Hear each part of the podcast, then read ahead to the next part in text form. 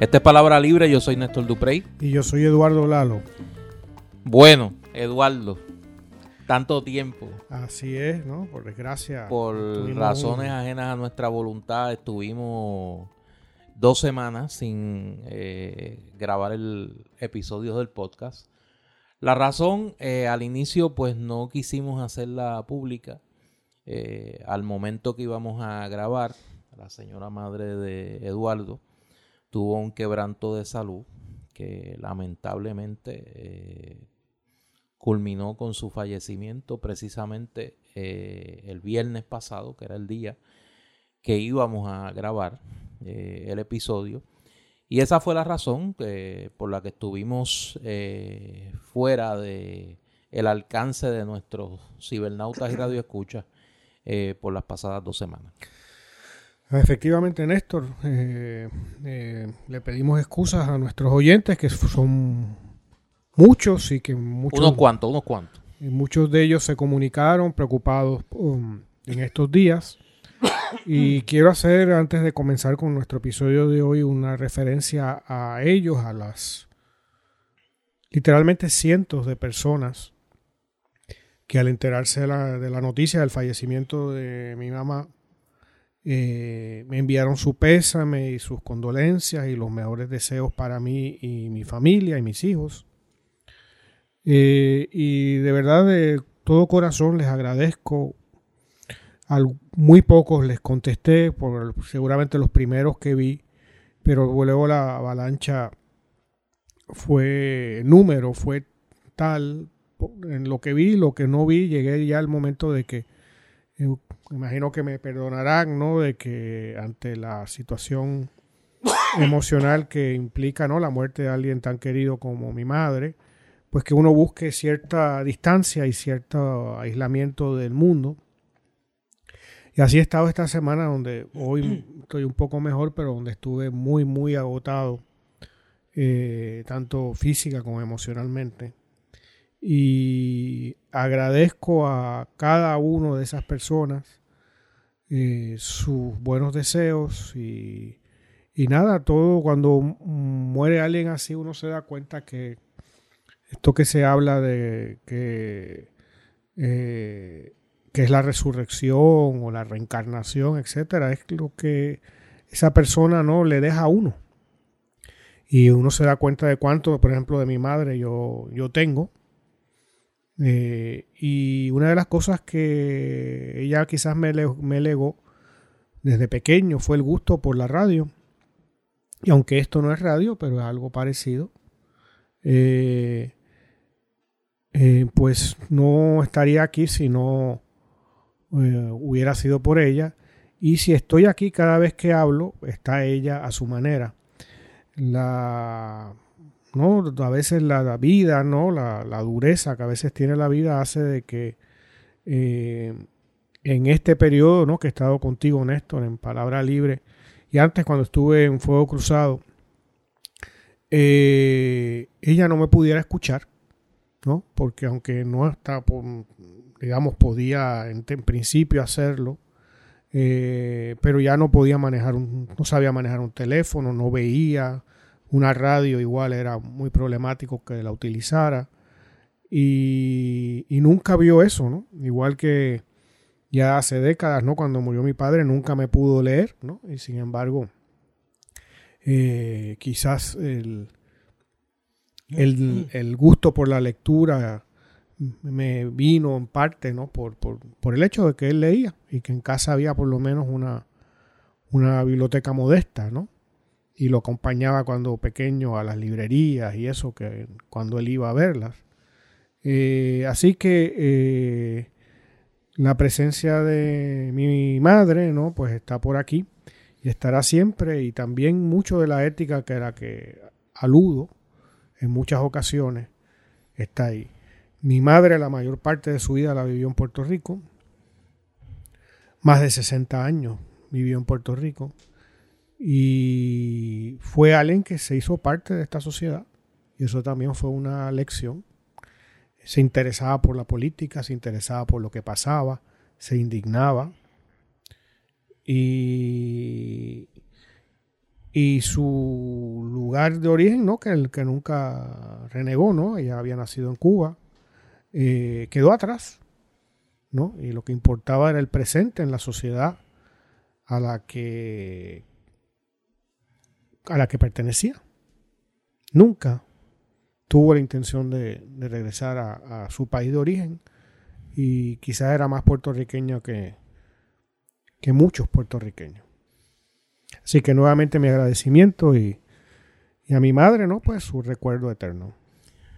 Vaya, me uno a tus palabras en términos de darle las gracias a los a la gran cantidad de personas que se comunicaron eh, en las redes sociales a, a, las páginas de Palabra Libre, palabralibrepr.com, en nuestra página web en Facebook, Palabra Libre PR, y en Twitter, Palabra Libre PR. Allí recibimos los mensajes. Yo recibí muchísimos mensajes eh, en, mi, celular de personas dándote el pésame y pues eso dice mucho de, la estima que, este pueblo te tiene como, como persona libre que ayudas a crear personas libres desde todos los quehaceres que practicas, la academia, eh, la prensa escrita y en este, iba a decir humilde espacio, pero humilde no es. En este espacio eh, donde pues tratamos de hacer pensar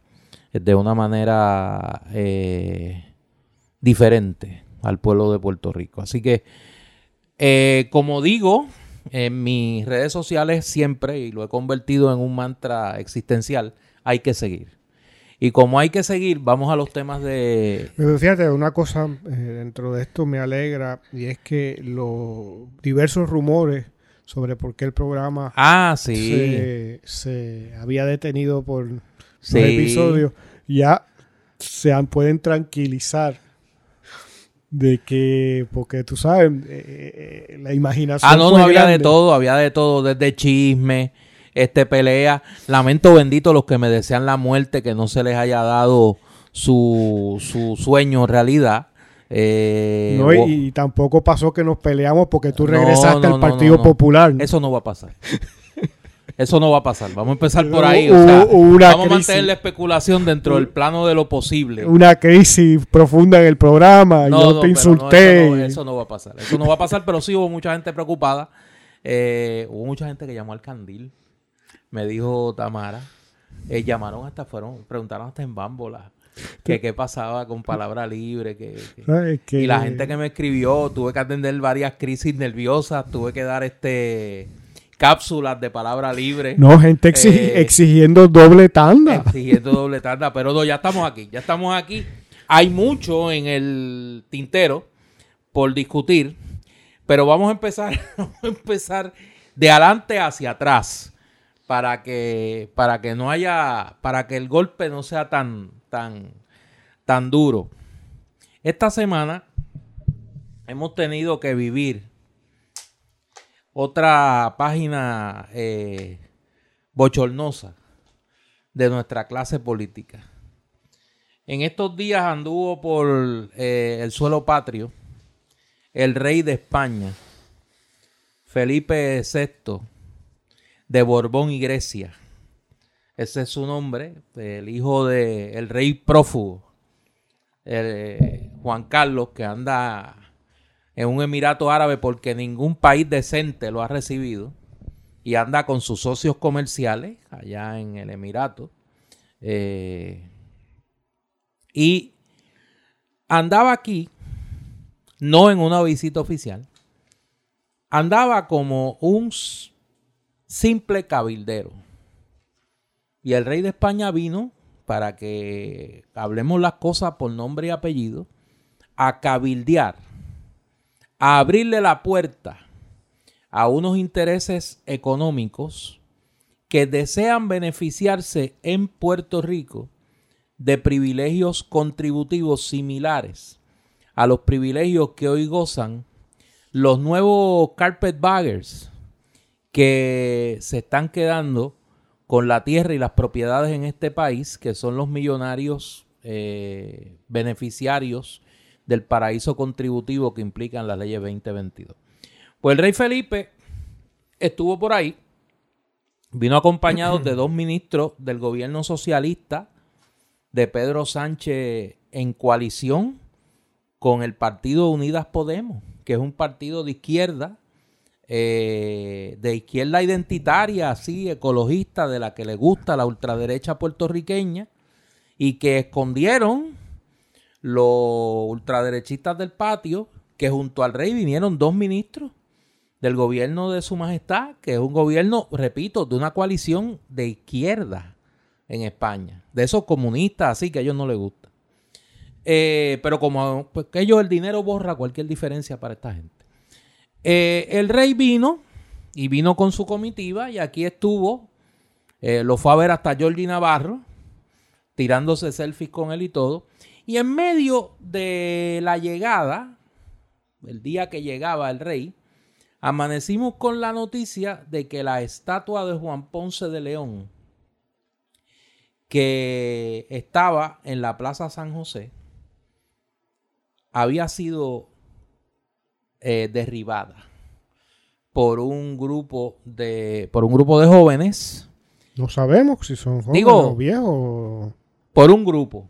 Bueno, había gente allí de los que había gente allí que habían participado del movimiento de tumbar la estatua y estaban impidiendo que la estatua se pusiera otra vez. Y lo hacían, como en tantas otras partes del mundo, en protesta por lo que entienden es la visión de la historia que representa ese monumento y lo que representa en la historia la figura de Juan Ponce de León, primer gobernador de Puerto Rico, nombrado por el almirante Cristóbal Colón. Eso abrió aquí uno de esos debates poliédricos que se dan en Puerto Rico. Eh, yo tuve que ejercer mi oficio de historiador en un momento dado aunque esa no es mi área de investigación histórica eh, ni favorita ni preeminente. Eh, yo, pues, mi especialidad es el siglo XIX y el siglo XX, no el siglo XVI, que es donde se ubican los hechos. Sé eh, del XIX cuando se colocó el estatua. Esto abre una conversación que en Puerto Rico se ha barrido debajo de la alfombra sobre la colonización española en Puerto Rico. No es una conversación ajena en América Latina, pero en Puerto Rico, por las razones que luego vamos a discutir, Eduardo en esto ha trabajado ese tema eh, con un detalle eh, extraordinario y vamos, va, a compartir algo de eso con nosotros. Eh, es una conversación complicada, como ha sido en otros países, pero que en Puerto Rico no se había tenido y que parece que la, hemos querido tener, eh, quizá muchos de los que opinan sin elementos de juicio para participar de la misma, pero eso es parte de, un proceso de aprendizaje total. Eh, yo quisiera escuchar a Eduardo porque sé que ha trabajado este tema como pocos. Eh, y luego yo tengo algo que decir, pero me, me parece, Eduardo, que deberíamos comenzar y, y si me ves, el tono es un poco más. Menos de chacota. No, Porque para mí esto es un tema muy serio. Muy serio. Es un tema muy serio. Es un tema, primero, que, que me toca de cerca por mi oficio de historiador. Y segundo, que me parece que es una conversación global donde Puerto Rico había estado ausente y que afortunadamente, eh, por unas circunstancias de, del destino, la visita del rey de España en este momento, pues se obliga a tenerla sobre eh, las repercusiones en el siglo XXI de la historia colonial de Puerto Rico. Bueno, Néstor, eh, yo he estado un poco, como los oyentes entenderán, fuera de, manteniendo una cierta distancia con la actualidad. Pero evidentemente la, el que la estatua fuera derrumbada, eh, la llegada del rey de España, los actos ridículos de algunos de nuestros políticos, a los que seguramente nos referiremos más adelante. Algo de eso me ha llegado, ¿no? No estuve en el ajo del asunto, pero estuve sí con un mínimo de, información sobre ello. Y luego escuché, para mi mal... Eh, como que para tu mm, mal. Sí, porque es tal el grado de tenemos que ser en esto eh, honestos. O sea, el grado de ignorancia de personajes que hablan en los medios de comunicación en Puerto Rico. ¿No? Yo, oí infinitas versiones, oí, varias porque no le dediqué, como digo, tanto tiempo, versiones, de más o menos la siguiente argumentación. La historia no se puede cambiar, eso pasó, la estatua es histórica.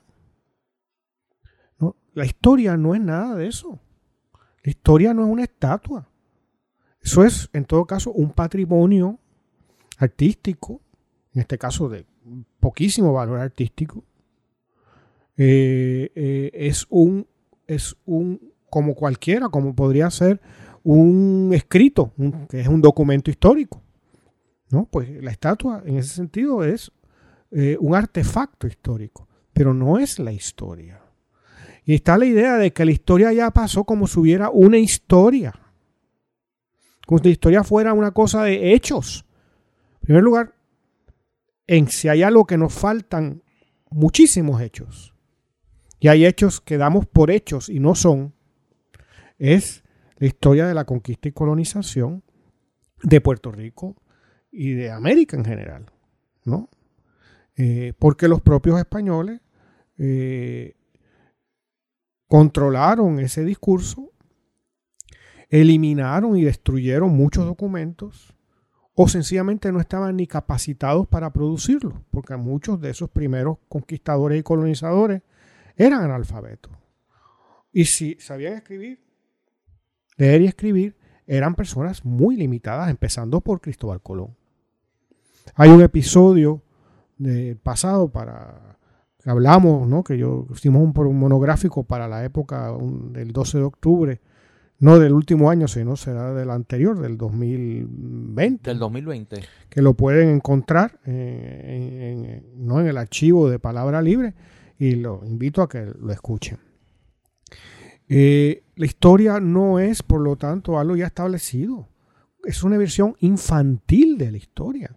Es una, una versión eh, sacada de la escuela elemental, ¿no? De que eh, es datos. Puerto Rico fue descubierto, eh, descubierto el 19 de noviembre de 1493 y ese tipo de cosas por Cristóbal Colón sin saber quién es Cristóbal Colón, qué significaba eso, etcétera, etcétera.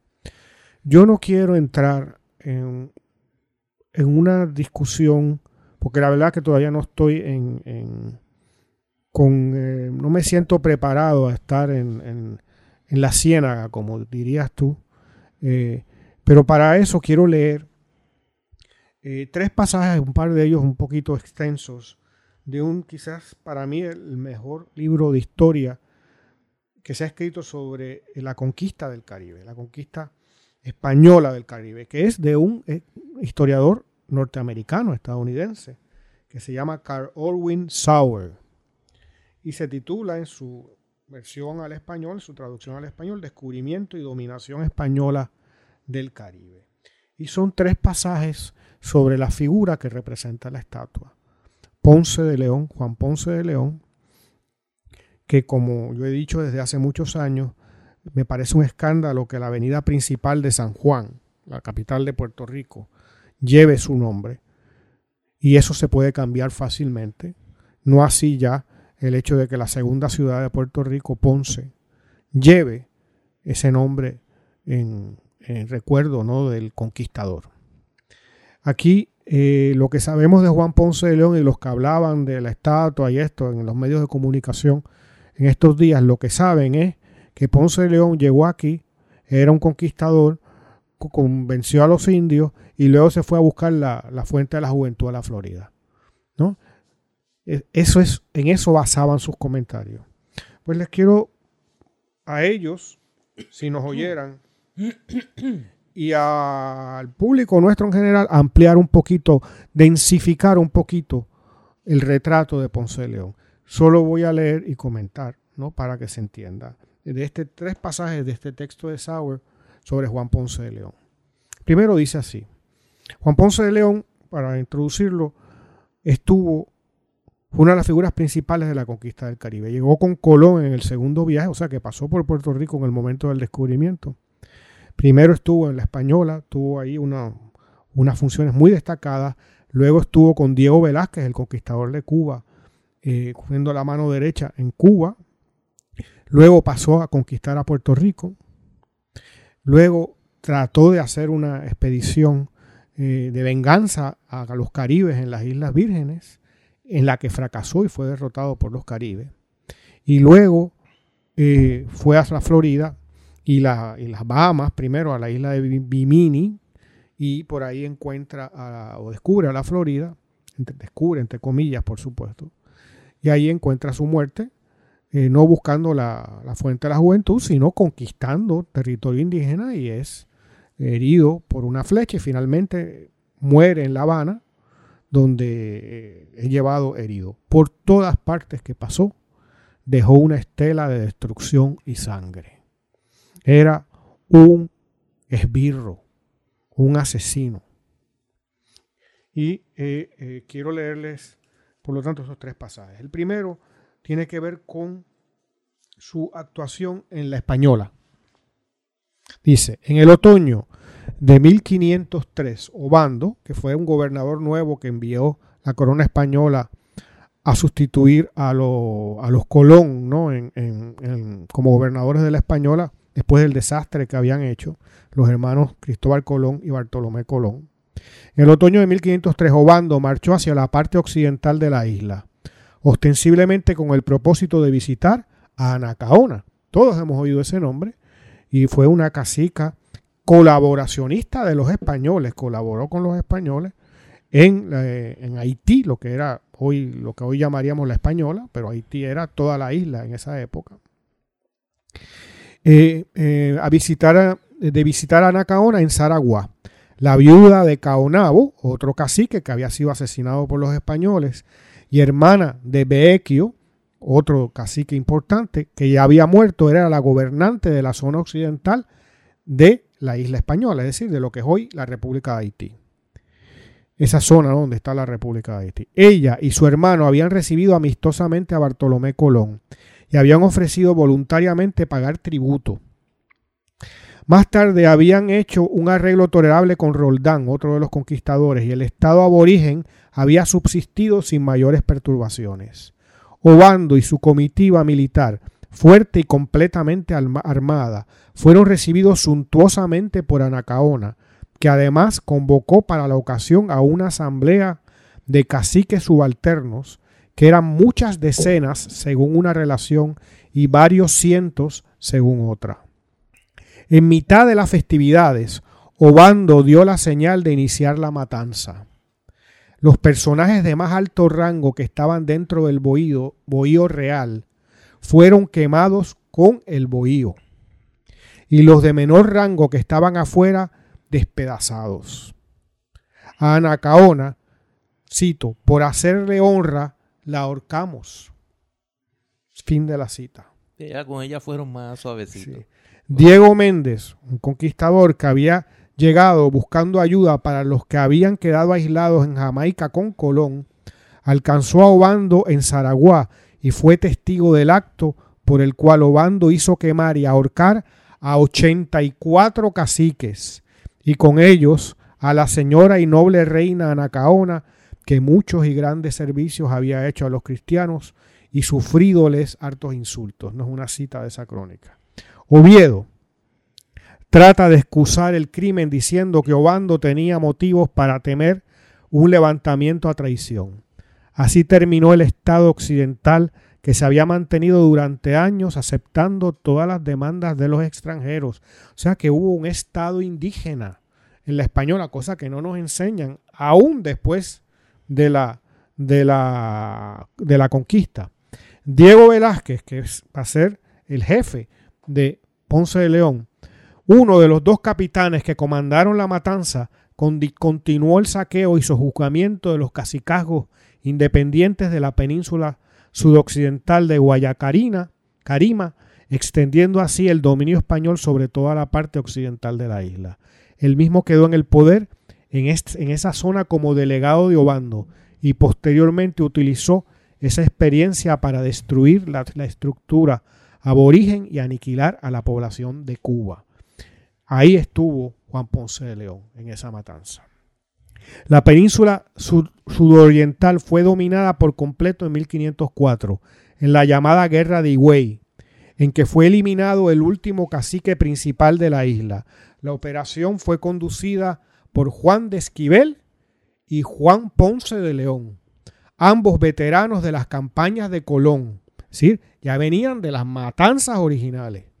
Más tarde Esquivel tomó a Jamaica y la arrasó, y Ponce de León hizo lo mismo en Puerto Rico, es decir, arrasó a Puerto Rico, pero fracasó definitivamente al intentar repetir la hazaña con los indios más guerreros de la Florida. Obando tenía capacidad, eh, eh, tenía capacidad ejecutiva y dejó su marca en la isla. El esfuerzo y triunfo principal de sus dos primeros años fue obtener el control de la isla entera, lo que logró aniquilando la estructura política aborigen. Los principales jefes, jefes fueron eliminados junto con muchos de los menores y el resto se vio reducido al papel de supervisores. Eso en la República Dominicana. Vamos a Puerto Rico y Juan Ponce de León. Lo primero que hay que saber, contrario a lo que nos enseña, que el gobernador que la corona española determina que va a ser el gobernador de Puerto Rico no es eh, Juan Ponce de León, es Ñañez Pinzón, ¿no? Que el rey lo escoge. Y dice aquí Sauer, el flamante gobernador, refiriéndose a Ñañez Pinzón, visitó brevemente la isla, es decir, Puerto Rico. Posiblemente construyó un fuerte y dejó algunos ganados. Por lo tanto, parecería que el rey y Fonseca que había sido uno de los funcionarios reales que determinaba quién gobernaba en las Indias, preveían el establecimiento de una base en Puerto Rico que fuera independiente de la española. En 1508, cerca del fin de su administración, Obando volvió su atención a las demás islas. Los motivos evidentes eran la escasez de mano de obra indígena, el aumento de la población española y el deseo de hallar nuevas zonas auríferas. También existía la perspectiva la perspectiva de la aparición de gobiernos independientes del suyo en territorios tan inapropiados, a menos que hiciera valer su autoridad en esas regiones apartadas. Al mismo tiempo que envió a Morales a hacer un reconocimiento de la española, despachó a Sebastián de Ocampo a recorrer las costas de Cuba. En su circunnavegación, que duró ocho meses, no fue ese el primer descubrimiento de que Cuba era una isla, como se ha supuesto. Y ahora continúa aquí lo, de Pinzón. Pinzón había partido en otras navegaciones aventureras dejando en suspenso su título sobre San Juan. Ponce de León estaba al frente de la población de Salvaleón de Higüey, el poblado español más oriental de la Española, es decir, más cercano a Puerto Rico, cerca del paso de la Mona. Por ese estrecho pasaban los navíos que iban a España y hacían escala en el puerto de Higüey o en la isla Mona para cargar pan de casabe. Los vecinos de Salvaleón vivían de la venta de productos alimenticios y del alquiler de indios para trabajar en las minas. Curiosamente, nunca había investigado qué hacía él, qué había al otro lado del paso de la Mona, hasta que los indios les hablaron de, de oro en San Juan, es decir, en Puerto Rico. Ponce de León obtuvo autorización de Obando y se embarcó con un grupo de hacia San Juan en julio de 1508. Fueron recibidos amistosamente y conducidos a los ríos montañeses portadores de oro, exactamente como otros españoles habían sido guiados hasta los placeres de Cibao y San Cristóbal. En su inocencia, algunos caciques ofrecieron plantar conucos adicionales para que los españoles no carecieran de alimento cuando regresaran a buscar oro. Ponce de León comunicó el éxito de la exploración a Obando en mayo de 1509, siendo ese uno de los últimos acontecimientos de su administración. La parte más poblada y productiva de Puerto Rico era la región sur. El oro se encontraba en las corrientes que bajaban por la cordillera que corre de este a oeste. La explotación de la isla fue una versión menor, pero acelerada de la de la española. En otras palabras, fue la misma estrategia de masacres, traiciones y traiciones con la que se conquistó la española, en la que participó Juan Ponce de León y el que dirigió en Puerto Rico Juan Ponce de León. Los, aborígenes vivían en casicascos que fueron repartidos entre vecinos de las dos villas, de San Germán y San Juan. Se les obligó a trabajar en los placeres, los placeres era la, donde se buscaba el oro, a plantar comida para los españoles y a transportar sus cargas. Murieron de la opresión y también en una desesperada rebelión en que fueron auxiliados por los caribes de la vecina e, isla de Santa Cruz. Ponce de León pronto llegó a ser uno de los hombres principales y más ricos de las Indias. Hay una estatua que lo honra en la ciudad de San Juan, dice Sauer ¿no? cuando escribió el libro. Eh, esa es, eh, nos da una idea de lo que es responsable Ponce de León. Y por último, Ponce de León empieza, luego de que conquista Puerto Rico, empieza a interesarse por las Lucayas, ¿no? que era donde originalmente había sido el descubrimiento, que eran lo que hoy llamamos las Bahamas, que era también de una población aborigen emparentada, ¿no? Taína llamaríamos hoy. Y con luego ya con la, eh, llega a la Florida, que él piensa que son dos islas diferentes. ¿No? Pero ¿de qué ¿Qué es el final de la contribución de Ponce de León? No es el descubrimiento de la Florida. Dice Sauer, las Lucayas eran islas inútiles, así le llamaban los españoles, no lo pone entre comillas. Así llamaban los españoles a las islas pequeñas, no a las Antillas mayores, sino a las menores, y en este caso a las Bahamas, no a las Lucayas. Y era lo correcto enviar a los nativos de ellas a lugares donde pudieran utilizarse. La mayoría de las capturas tuvo lugar entre 1509 y 1512 y durante ese tiempo el precio por cabeza de indígena aumentó de 5 a 150 pesos de oro, lo que es además un indicio de lo que estaba ocurriendo con los indios de la española. Las lucayas fueron la primera parte del Nuevo Mundo que se despobló completamente y es probable que eso había ocurrido para 1513. El descubrimiento, entre comillas, de la Florida por Ponce de León en 1513 fue en realidad una extensión de la casa de esclavos más allá de las islas desiertas. O sea que lo último capítulo en la gloriosísima vida del esbirro Juan Ponce de León fue dejar al primer territorio de América sin población, ¿no? Con la eliminación completa de la población de aborigen de las Bahamas, que entonces se llamaban las Lucayas, para traerlos como esclavos a las Antillas Mayores, a Puerto Rico y a la Española y a Cuba. Ese es el legado de los que, eh, para citar la necedad de nuestro alcalde actual de San Juan, ¿no? Romero, decir que quejarse de que mira lo que le hicieron a la estatua, que ahora hay que, en lugar de arreglar un boquete, le cito, eh, hay que gastar en volverla a poner.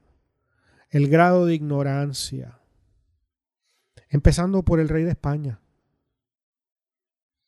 ¿no?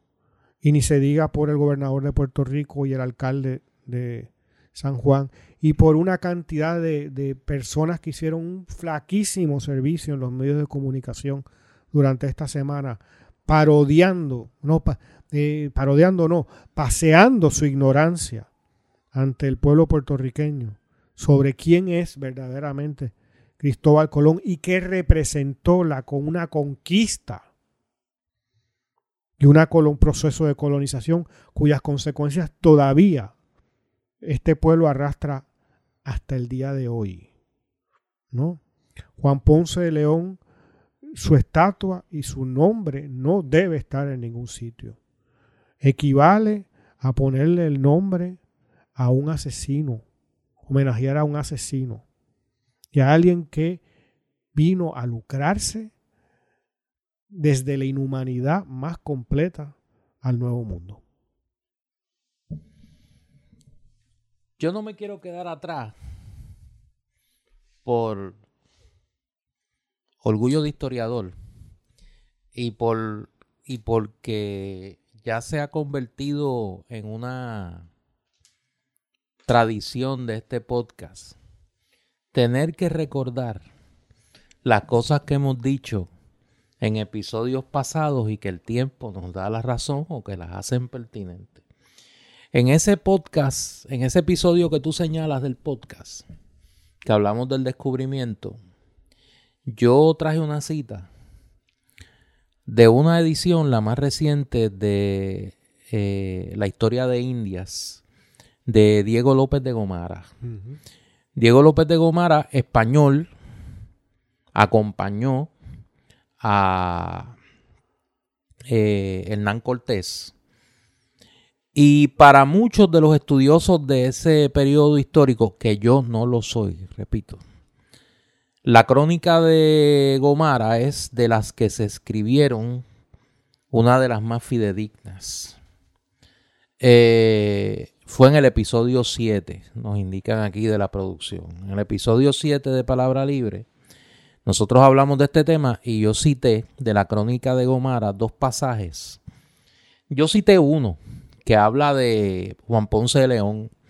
Y yo señalaba en aquel momento que Juan Ponce de León tenía el dudoso honor de ser el primer gobernador corrupto que habíamos tenido.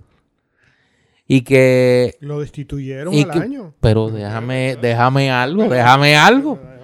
Y que no solo había sido el primer gobernador corrupto, sino que le quitaba a Ricardo Rosselló el título del primer gobernador destituido, que fueron varios bajo, bajo la soberanía española, pero el primero fue Juan Ponce de León. Y yo quisiera leer, es bien breve, este pasaje, porque, y ahora voy a hablar como, ahora voy a hablar como historiador, me avergüenza, me avergüenza que en Puerto Rico teniendo buenos y buenos historiadores y buenas historiadoras. Teniendo historiadores e historiadoras que son reconocidos fuera de Puerto Rico como expertos y estudiosos de este periodo de la historia del Caribe. Y voy a señalar uno en particular que a mí me parece que es de nuestros historiadores vivos quien más conoce, quien más conoce los primeros tres siglos de la presencia española en Puerto Rico, que es Francisco Moscoso, el doctor Francisco Moscoso, Pancho Moscoso. Segundo eso totalmente. ¿Cómo es posible que aquí se esté citando? No solo en los medios. Con vergüenza tuve que leer a Manuel Natal, mi amigo Manuel Natal, citando al boricuazo. Mire, el boricuazo es la versión radial de Wikipedia. ¿Cómo es posible que usted va a citar? Mire, a mis estudiantes yo le digo que no pueden utilizar Wikipedia. Imagínate, imagínese usted que vaya un día alguien al salón y me diga, mire, profesor, es que yo cité al boricuazo. Mire, eso es bochornoso.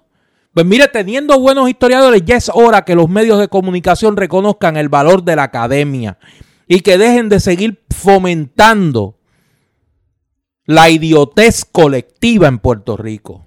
Los medios de comunicación no pueden seguir siendo traficantes de idiotez a través de las ondas radiales y televisivas, promoviendo una discusión cada vez más trivial, más fundamentada en la nada, y que en nada enriquece la inteligencia de los puertorriqueños, sino que todo lo contrario, los embrutece, sí, los embrutece.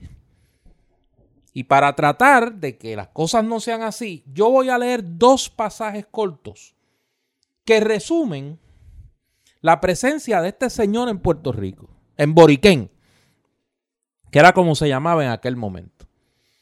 Dice eh, Diego López de Gomara, la isla Boriquén, dicha entre cristianos San Juan, está en 10 y 17 y 18 grados y 25 leguas de la española, que la tiene al poniente.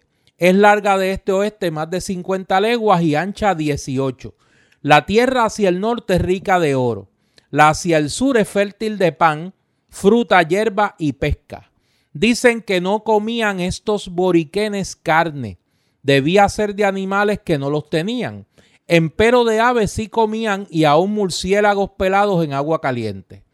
En las cosas antiguas y naturales son como los de Haití, española y en lo moderno también, sino que son más valientes y que usan arcos y flechas sin hierba.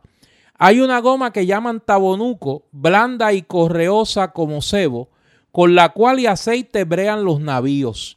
Y como es amarga, defiende mucho de broma. Hay también mucho guayacán que llaman palo santo para curar de bubas y otras dolencias.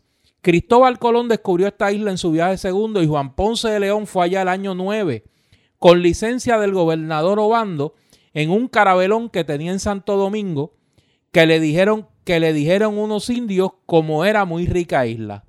Tomó tierra donde señoreaba Guaybaná, el cual lo acogió muy amigablemente y se tornó cristiano con su madre, hermanos y criados. Diole una su hermana por amiga, que tal es la costumbre de los señores para honrar a otros grandes hombres que reciben por amigos y huéspedes, y llevólo a la costa del norte a coger oro, como buscaba en dos o tres ríos. Dejó Juan Ponce ciertos españoles con y y volvióse a Santo Domingo con la muestra del oro y gente, mas como era ya ido a España Nicolás de Obando y gobernaba el almirante don Diego Colón, que ese era otro personaje, añado yo, tornóse al Boriquén, que llamó el mismo San Juan, con su mujer y casa.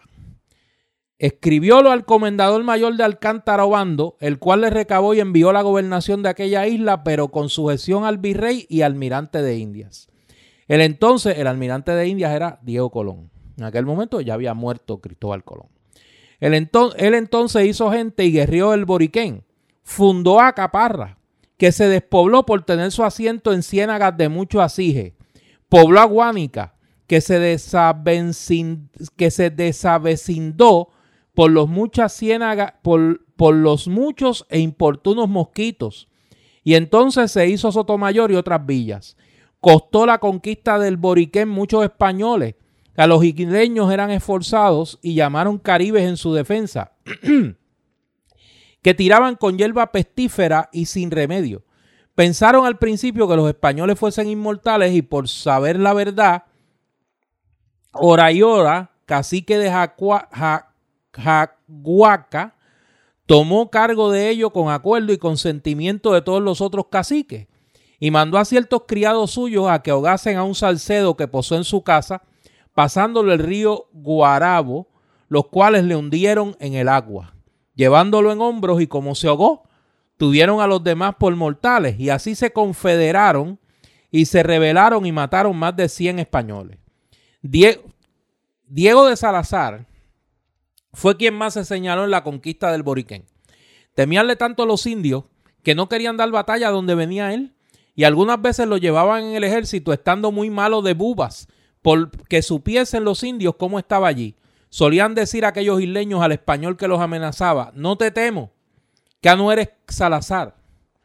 Habían eso mismo grandísimo miedo a un perro llamado Becerrillo, bermejo, bocinegro y mediano, que ganaba sueldo y parte como ballestero y medio el cual peleaba contra los indios animosa y discretamente. Conocía a los amigos y no les hacía mal aunque le tocasen. Conocía cuál era Caribe y cuál no traía el huido aunque estuviese en medio del real de los enemigos o lo despedazaba en diciéndole ido es o buscarlo. No paraba hasta tornar por fuerza al indio que se iba. Acometían con él nuestros españoles tan de buena gana como si tuvieran tres de caballo. Murió Becerrillo de un flechazo que le dieron con hierba nadando tras un indio caribe. Aquí viene la parte de Ponce de León. Cristianáronse todos los indios y su primer obispo fue Alonso Manso, año del 11. Los que trajo Juan Ponce de León, que fueron muchos, rigieron el boriquén por el almirante, atendieron más a su provecho que al de los isleños. Y dice en el capítulo posterior, quitó el, quitó el almirante del gobierno del Boriquén a Juan Ponce de León y viéndose sin cargo y rico, armó dos carabelas y fue a buscar la isla Boyuca, donde decían los indios está la fuente que tornaba, tornaba mozos a los viejos. Y ahí está toda la historia eh, de eh, Juan Ponce de León. Y entonces, al final, cuando está concluyendo el relato de la vida de Colón, López de Gomara dice, y así acabó la vida y consumió gran parte de la mucha hacienda que a llegar en San Juan del Boriquén. O sea que lo último que hizo fue fotutearse todo el oro que se robó de aquí Juan Ponce de León, que tuvo la honrosa distinción de ser en una época en que todos los conquistadores estaban en la de despedazar los recursos del Caribe. A Ponce de León su rapacidad fue de tal magnitud que lo destituyó Diego Colón. Como gobernador de Puerto Rico lo tuvo que sacar, lo tuvo que sacar de aquí. Tuvo que sacarlo de Puerto Rico. Hemos hecho este ejercicio, cuán largo como es, para ver si podemos eh, ayudar a entender este debate y sacarlo un poco de la ciénaga y de la idiotez. Obviamente, Juan Ponce de León en el siglo XIX, que es cuando se construye y se erige esta estatua, era una representación en el imaginario de la clase dominante y del sector dominante de la sociedad puertorriqueña, del pasado colonial español y del presente colonial español. Al momento de dirigirse la estatua de Juan Ponce de León, Puerto Rico está controlado políticamente no solo por la corona española y su representante en Puerto Rico, que era el capitán general y gobernador de la isla, sino por toda una élite económica y política incondicional española que se enfrentaba a una burguesía liberal educada puertorriqueña que apenas a finales del siglo XVIII y principios del, del siglo XIX había comenzado a prepararse académicamente y a empezar a ocupar espacios en la conversación política y social del mundo del Puerto Rico del siglo XIX. Estamos hablando de esa generación de profesionales puertorriqueños, hijos de españoles todos, que se educan en Europa, que se educan en España y que tienen contacto con los valores y las ideas de la ilustración y cuando llegan a Puerto Rico, cuando regresan a Puerto Rico, van a ser esa burguesía liberal, progresista, que va a impulsar proyectos sociales y políticos tales como la abolición de la esclavitud, la primera rebelión independentista, el grito de Lares y la lucha por los derechos humanos y civiles que encarnó el liderato autonomista eh, en las últimas dos décadas del siglo XIX en Puerto Rico. Frente a ese proyecto de modernización de Puerto Rico, se enfrentaba una oligarquía colonial estrechamente vinculada al estamento militar y burocrático de la corona española en Puerto Rico que ejercía el poder y que para demostrar simbólicamente su poder decide construir una estatua en homenaje a Juan Ponce de León. Que eso ocurriese en el siglo XIX y que ahora en el siglo XXI, con la mirada del siglo XXI, con la revisión historiográfica de ese periodo de la historia de Puerto Rico, que señala el papel de figuras como Ponce de León y de los que vinieron después de Ponce de León pues obviamente se abre un debate sobre si debe en el siglo XXI en Puerto Rico mantenerse en pie una estatua de Juan Ponce de León. como en el sur de Estados Unidos se ha abierto un debate si se debe mantener en pie las estatuas de los generales de la Confederación. De Robert Lee, por ejemplo. Del general Robert Lee. Como en España se dio todo un debate de memoria histórica que llevó a retirar los restos de Francisco Franco del Valle de los Caídos, del convento de San Jerónimo y colocarlo en una tumba eh, que no fuese en ese monumento y estamos hablando de una figura muchísimo más cercana, históricamente hablando, que Juan Ponce de León, caso de Francisco Franco. Y así nos vamos a gran parte de los países de América Latina que han tenido esta conversación después. Nuestra inmadurez y la... Y quiero ser en esto, quiero portarme bien la poca profundidad intelectual de grandes sectores de nuestra clase, de nuestra clase política llevan a que debates como este pasen por la trituradora partidista. Y entonces tenemos que someternos a toda esta demagogia que hemos tenido que escuchar en esta semana.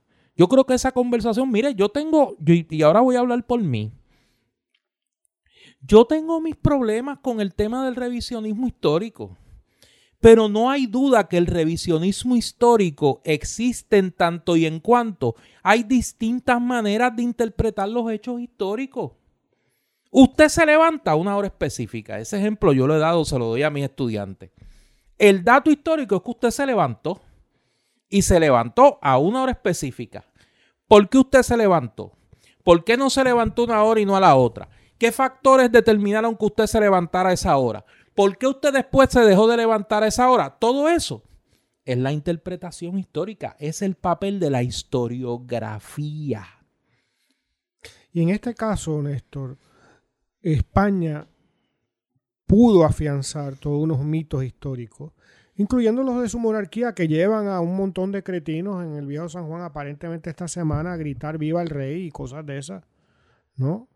a, una institución totalmente desacreditada en que incluso probablemente la mayor parte de los españoles de hoy eh, no les interesa tener, según las encuestas que he podido leer. Este, y que en Puerto Rico serán lectores de ola, ¿no? Tú sabes, ese es el nivel bibliográfico, ¿no? De, de seguramente muchos políticos y muchos de los que estaban por ahí gritando, vociferando loas al rey aquí no hay, que es lo que la historia ahora descubre, ¿no? ¿Dónde están las voces de los muertos? Yo acabo de hacer un relato de, la, de, lo que se hizo en la española, la traición ¿no? de centenares de caciques, de la, es decir, básicamente el golpe de Estado a un Estado indígena que convivía con el español en la parte eh, occidental de la isla, es decir, en el, en el oeste de la española. Y cómo se planeó para atacar ante una, ante una orden de Obando, ¿no? Secreta. Si tú te fijas, eso es lo mismo que pasó en México, eso es lo mismo que pasó con Atahualpa. Por eso es como yo he dicho eh, en los seminarios que he dado, incluso fuera de Puerto Rico, di un seminario sobre esto en la Universidad de Oxford, en Inglaterra. ¿no? la conquista del Caribe, es decir, la conquista de la Española, Cuba y Puerto Rico y Jamaica, ¿no?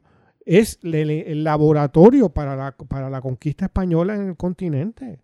Por eso se repiten las cosas que aquí se planearon.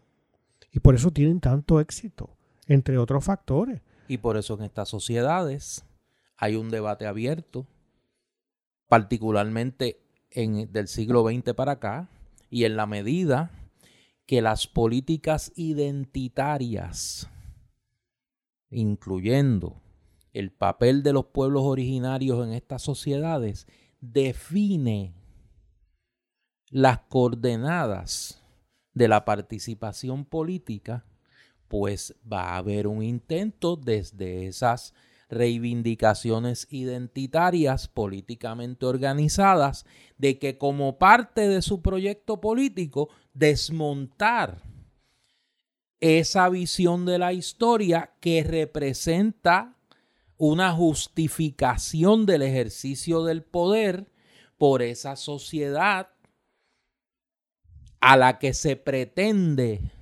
transformar y por eso esos debates se dan. Ah, explicaba, yo lo coloqué en las redes sociales una cita, y hoy estoy, hoy, vine de profesor, sí. Eh, y al que no le guste, pues eso soy yo, así ese es mi trabajo, no lo puedo evitar. Julián Casanova, que es uno de los historiadores más prestigiosos de este momento en España y en Europa, ha sido un estudioso del tema de la violencia política en, en la historia y particularmente en el siglo XX.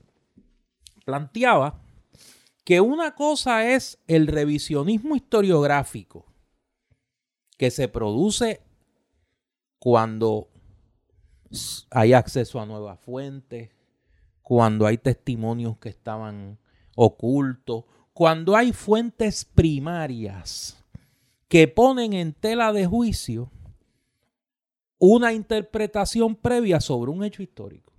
Ese es el revisionismo historiográfico.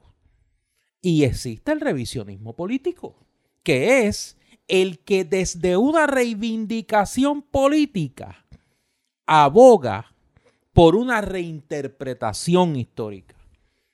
Y eso es lo que está pasando aquí. Y no debemos rasgarnos las vestiduras. Ah, si usted no tiene las herramientas para participar de la conversación, y entonces viene este festival del disparateo que hemos tenido en estos días. Que el disparateo se mezcla en Puerto Rico no porque con, le metes, con el colonialismo. Le, metes el, le metes el colonialismo, o sea que es una es un booster. O sea, para usar el lenguaje, de, el lenguaje del COVID. El ultra refuerzo. No, no, mire, ese es el super refuerzo para, para, para la demagogia. Si lo coge Cabanilla. El colonialismo. Ese es como un mega booster para esta cosa, ¿no? Y entonces, lo otro. Y con esto voy a coger la pausa para hablar del candil que están de aniversario, porque si no me va a dar algo. Mire, mucha de esta gente que han querido introducir el tema de Ponce de León y de la identidad española, lo que están es tapando, tapando la verdadera razón de este viaje. Este viaje es otra empresa del tumbe en Castalandia. Esta es la empresa internacional transatlántica del tumbe en Castalandia. Calladitos la boca después que se fue el rey, anunciaron que el gobernador Pierluma va para España de aquí a dos meses. Ese la ganó, mire, le está dando mano y muñeca a Hernández Colón. Le está dando mano y muñeca a Hernández Colón en, en su españolismo. ¿Y quiénes son los que están detrás? De este, de este súbito arranque hispanófilo de Pedro Pierluisi y de su hermanita que andaba allí lo más oronda en la, en la recepción del, del rey, en la línea de recibimiento del rey. ¿Quiénes están detrás? ¿Qué relación tienen los bufetes españoles que están representados en Puerto Rico? Uno de ellos tiene como representante elite a Alejandro García Padilla, pero hay otro que tiene a Luis Fortuño. Y de eso no se habla. Y no se habla de quiénes son los que están cabildeando para que se den estos negocios conjuntos, que no son negocios conjuntos de grandes inversiones, ni en el turismo, ni en la industria. ¿Sabe por qué? Porque una semana antes que el rey de España viniese a Puerto Rico, se celebró el FITUR, sí, el FITUR, donde andaba un montón de gente fitureando en España, incluyendo a Tatito Hernández, que vino con el COVID y todo.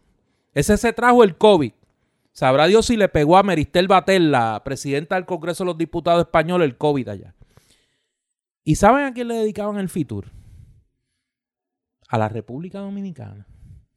¿Y sabe con quién se firmaron acuerdos de verdad? De verdad, porque los que firman acuerdos de verdad son los países soberanos. Firmaron acuerdos de verdad para inversiones de verdad, en turismo de verdad, en un país de verdad, en la República Dominicana. Aquí lo que hay es el busconeo, no proyectos estratégicos para mejorar la economía de Puerto Rico. Va a mejorar la economía, pero una, de una cuanta gente, no del pueblo de Puerto Rico. Eh, Néstor, eso es la desgracia, ¿no? Eh, ese busconeo colonial, ¿no? Se adquiere intensidad cuando siente cerca el olor de otro imperio, de otra, de otra colonialidad a la que sumarle a la que ya tienen. Y de alguna manera sentirse siempre que ellos no son puertorriqueños, sino que son parte de los conquistadores que sean. Mañana si nos conquistan los chinos, pues eh, los herederos de Pierre Luisi eh, van a sentirse, tú sabes, honrados de, ir a Beijing a inclinarse en la, tumba de, en la tumba de, Mao Zedong. Sí, bueno. Eh, como ya que vamos a otra cosa y tenemos otros temas que, que hablar, si alguien tiene interés de, enterarse de esto de alguna manera más amena, digamos, ¿no? Y muy accesible, aunque no me gusta hacer eso usualmente con mis libros, les insto a que eh, lean una novela, la novela mía más reciente, que se publicó hace dos o tres años, que se, titula Historia de Yuqué, que aunque lo que hace es historiar la historia de Puerto Rico, ¿no? de la isla de Puerto Rico desde sus orígenes hasta hoy, pero gran parte se basa en el periodo de la conquista española y eh, aunque es una obra de ficción, está construida eh, sobre toda una documentación histórica eh, muy, muy escrupulosa. Y hay un personaje incluso ahí que se llama el Capitán Frío, ¿no? que es el conquistador español, y mucho de él fue construido justamente sobre la figura histórica, ¿no? sobre lo que sabemos históricamente no la idealización y el negacionismo ¿no? de los crímenes, figura histórica de Juan Ponce de León, ¿no? que me reitero que es un esbirro que, cuya memoria y cuyo nombre debería desaparecer de las calles y ciudades de Puerto Rico. Y por si acaso alguien tiene la cosa y le sale la estupidez, cosa que es frecuente, este, y me acusa de antihispanista y todo eso, les quiero recordar que no solo mi padre era español, sino que tres de mis abuelos, más que españoles, tres de mis abuelos y mi padre eran asturianos, ¿no? Este, y de esos tres abuelos, los tres emigraron a América. Por algo sería, igual que mi padre, ¿no? Y, y no volvieron. Mi abuela materna sí volvió, porque su esposo murió y regresó y ahí nació mi eh, estuvo mi, mi, padre y sus hermanos y luego él cuando la guerra civil vino para, para América. Pero son gente que abandonó España y que son los mismos que esos reyes españoles, ¿no? Mantuvieron atados a la gleba y trataron como labriegos miserables, ¿no? Hasta el otro en pleno siglo XX. Pleno siglo XX. Pleno siglo XX. Pleno siglo XX. O sea, es que el que venga con la basofia del antihispanismo, ¿no?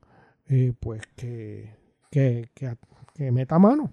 Porque yo vengo de una estirpe de españoles que podían repetir lo que yo acabo de decir hoy. Ah, no, claro. Lo que pasa que aquí, como aquí tenemos muchos monárquicos de ola y de televisión española, que conocen muy poco de la realidad española y de la historia española, particularmente la historia española del siglo XIX y del XX, donde hubo una gran tensión social y política que culminó en una guerra civil.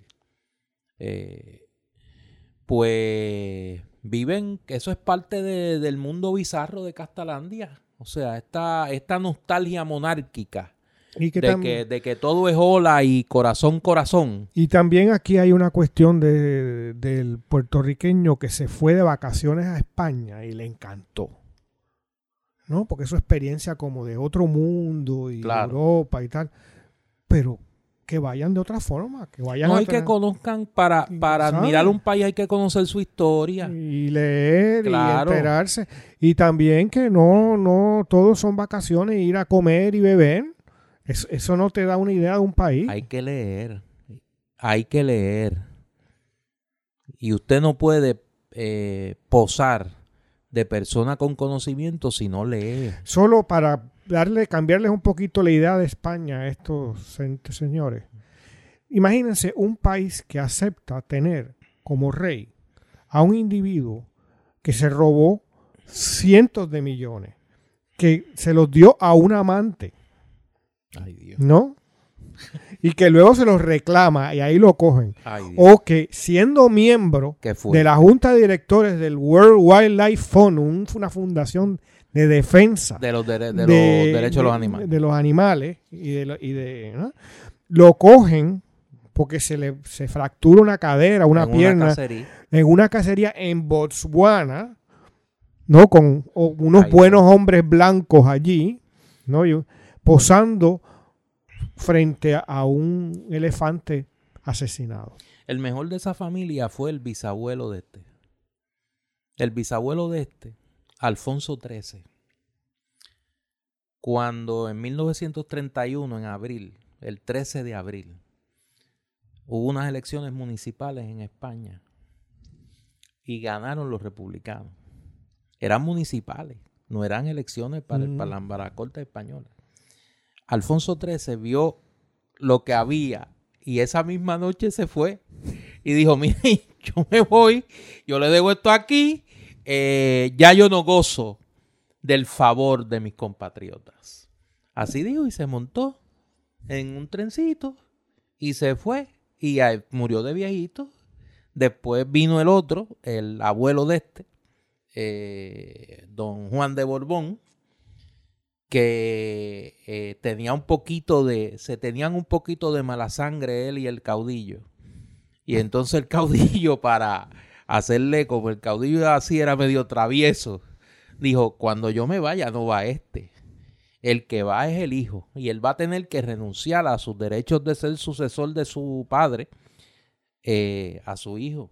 Y le hizo la maldad de que quien, quien fuera el sucesor de Franco, que por eso es que Juan Carlos es rey, como sucesor de Franco, eh, fue el caudillo. Y para hablar del mequetrefe este que Javino nos visitó esta semana, ese es el que ya en segunda ocasión nos niega Ah, sí. no, porque eh, nuestra pertenencia a América para Latina, él Puerto Rico es parte de los Estados eh, Unidos. buscando negocios acá. claro, porque y- para su visión empresarial eso es lo más Y conveniente. que eso fue lo que le dijo en la convención de la Academia de la Lengua eh, Española aquí en San Juan hace unos años, frente a ese defensor de la cultura y de la nación puertorriqueña, que es Alejandro García Padilla, que por poco le besa la suela de los zapatos cuando dijo eso, porque no entendió y porque el punto es que me den la ciudadanía española para sentirme gente ahí, y no que, no que soy de Coamo, ¿no? porque eso no basta. que ahí yo ejerciendo mi oficio, buscando en las hemerotecas esta semana, tropecé con un artículo donde su señoría es protagonista allí, porque usted le dijo, como diría doña Evelyn, hasta del mal que iba a morir. Y eh, se reprodujo en toda América Latina y Sí, Europa. esa columna que se titula, la pueden encontrar en un libro que, se, que está accesible, que es Intervenciones, Actos de Barbarie. Y desde Juan Ponce de León hasta Felipe VI, de la, de- del gobierno español, de los gobiernos españoles y de los reyes españoles, los puertorriqueños solo hemos recibido actos de barbarie. hay que leer. Y como hay que leer, eh, uno de los mejores lugares para proveerse de libros, para uno poder eh, adquirir un mayor conocimiento, es el candil. Y el candil está de fiesta. Esta semana el candil cumple ocho años. El 31 de enero, así que estén pendientes a las redes sociales del candil porque van a haber sorpresas en torno a esa fecha. Pero eh, hoy sábado, para los que nos escuchan por WPAB, se presenta a la una de la tarde el libro Entre hilos y agujas. 12 pasos para aprender a coser e inspirarte a iniciar tu taller de costura por Brenda L. Feliciano Hernández. Yo de coser. No sé. Eh, los cinco sueños de Vela, El Mercado. Esto es un libro infantil de Beatriz Quiñones Vallejo. Se presenta el domingo a las 3 de la tarde. O sea que el sábado se presenta entre hilos y agujas a la 1 de la tarde y el domingo se presenta Los cinco sueños de Vela, El Mercado de Beatriz Quiñones Vallejo a las 3 de la tarde. Y en el Candil hay una gran, eh, un gran listado de novedades este fin de semana. De hecho, el Candil va a estar abierto este fin de semana. Eh, de 10 a 5 de la tarde, digo, y toda la semana, de 10 a 5 de la tarde, pero este domingo en particular, mañana domingo, para los que nos escuchan por WPAB, va a estar abierto en su horario regular. Llegó la más reciente novela de Isabel Allende, eh, Violeta. Las reseñas que he leído sobre ella pues son la más de interesante.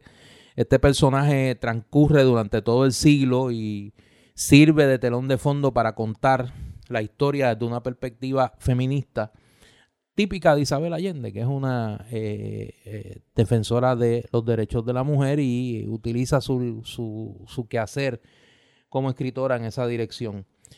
Llegó también nuevamente, se había agotado el libro Un país que se escucha, una historia de la radio puertorriqueña que han editado los amigos Ismael Torres y el profesor Mario Roche. Y hablando de este tema que hemos hablado, eh, de la historia de Puerto Rico en el siglo XVI, hay un libro interesantísimo que recoge una serie de escritos sobre este tema y que los recomiendo con mucho entusiasmo.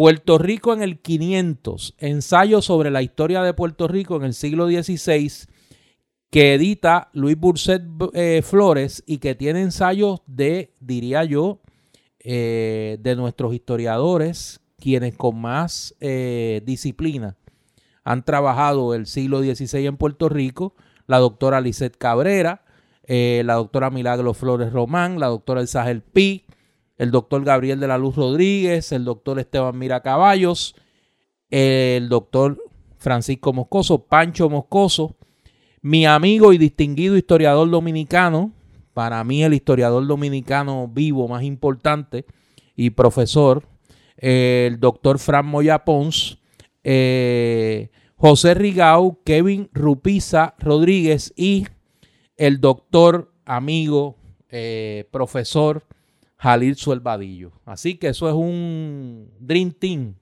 de historiadores del siglo XVI caribeño. Lo recomiendo favorablemente, está en el Candil. También llegaron allí otras novedades como son Ciudad y Desencanto, Manuel Abreu Adorno, de Zaira Pacheco Lozada.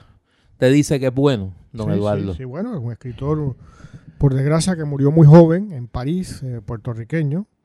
Eh, y me alegro mucho que hay un trabajo crítico sobre su obra. Hay otros libros como son El cirujano de almas, una novela de Luis Sueco, eh, Días grises con cielo azul de Concepción Revuelta, otra novela, El palacio de papel de Miranda Cowley Heller, y hay dos libros sobre temas políticos, uno sobre temas políticos y otro sobre temas que a mí me gustan. Eh, Neal Ferguson, destacado historiador, publica el libro Desastre. Es una historia y política de las catástrofes. Es muy, muy bueno. A mí me gustó. Yo leí su versión en inglés.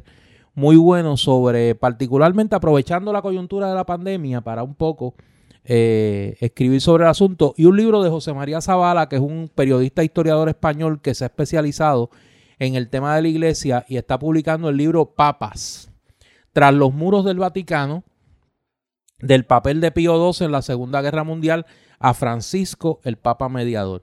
No lo he leído, pero he leído otros trabajos de eh, José María Zavala, así que eh, eh, presumo que debe ser, asumo que debe ser un gran libro. Recuerden que el Candil está de aniversario esta semana, pueden visitarlo de eh, lunes a sábado, de 10 de la mañana a 5 de la tarde, y este domingo van a estar abiertos. Y repito, estén pendientes a las redes sociales del Candil porque puede haber sorpresas. Eh, el 31, que es el día del aniversario, estamos cabildeando aquí en Palabra Libre a ver si Tamara se apiada de los consumidores, pero espere, no se, no se recueste ese lado. Ah, y un libro que a mí me interesa mucho, no lo he leído pero se me había olvidado mencionarlo. Mujeres espiritistas en Puerto Rico, declara Román una gran investigación sobre el movimiento espírita en Puerto Rico, esta vez desde el punto de vista de las espiritistas, que todos los que crecimos en ese mundo, aquí hago una confesión, sabemos que se mueven. Que se, mueven y eran buenas, y eran buenas.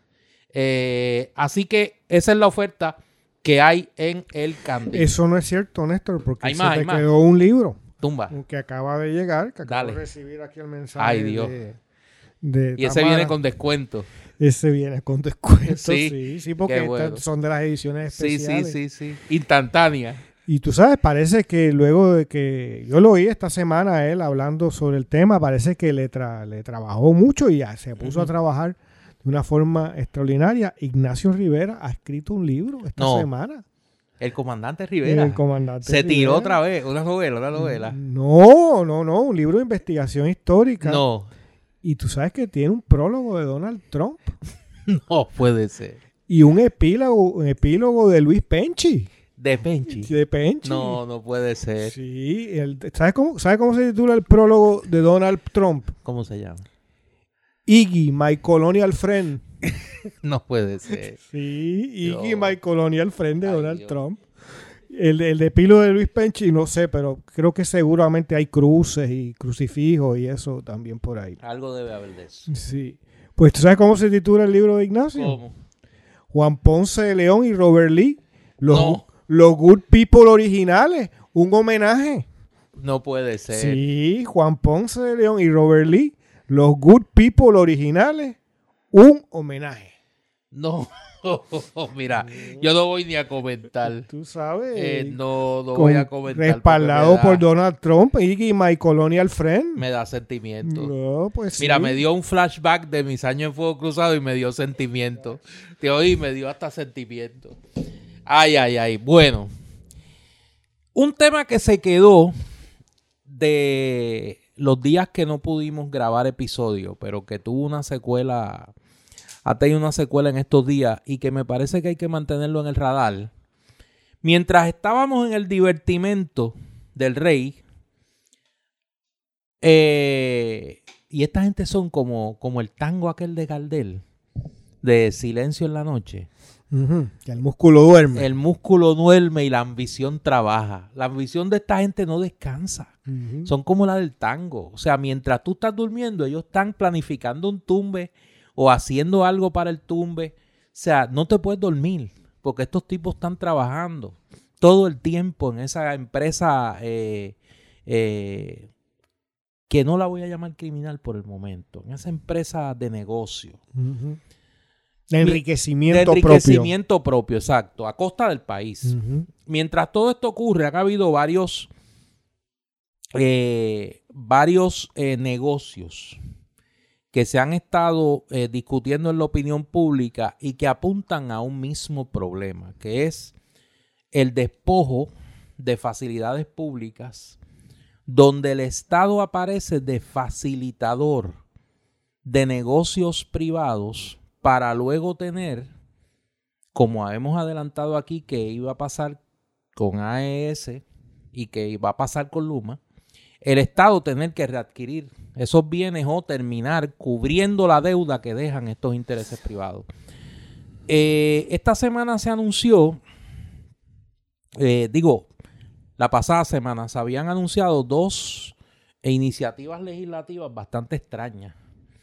Una, una controversia que pues admito que me llegó bastante cerca por el tema, que es eh, la legislación que establecía un, que es un concepto novedoso, un donativo obligatorio. Ah, sí. no, no, eso es genial. Un donativo obligatorio de 5 dólares eh, en la compra del marbete con la figura de Roberto Clemente. Obligatorio, pero que uno se puede negar a... Que tú te... no es tan obligatorio nada. Pero viste que le ponen obligatorio. Sí, pero si tú quieres no lo compras. Eh, pero no te enteras que no puedes Pero no, exacto, no te vas a enterar porque no vas a estar leyendo eh, el proyecto, la, la ley ya, ¿no? Pues esta legislación del representante Ángel Matos. Ay, Dios mío. No, no, no, por ahí voy. Tranquilo que por ahí voy. Eh, tenía dos partes. Era una legislación coyunta. Era un babazo. No, no, no, era, era, era, tenía dos partes. Una que era la simpática, la, la bonita, la que, la, la, la agradable, ¿no? Que era la del donativo obligatorio. Pero a los sukusumuku, como le gustan así los refranes, esas palabras pueblerinas, a los sukusumuku radicó una legislación para crear un fideicomiso para que el Estado adquiriese los terrenos de la ciudad deportiva Roberto Clemente y que le diese la posibilidad a un ente privado de poder desarrollar los terrenos de la ciudad deportiva Roberto Clemente. Y mire qué casualidad que ya había un inversionista privado que tenía una página web donde anunciaba que uno de sus proyectos era el distrito deportivo Ciudad Roberto Clemente. Oye, pero qué casualidad. Sí, no, no, una cosa bien rara. Una cosa bien rara. Qué loco. Bien rara, sí, bien loco. Bien loco. Bien loco. Y entonces, casualmente, fue el mismo Ángel Matos que había hace unos meses propuesto que el gobierno adquiriese el Hotel Normandy.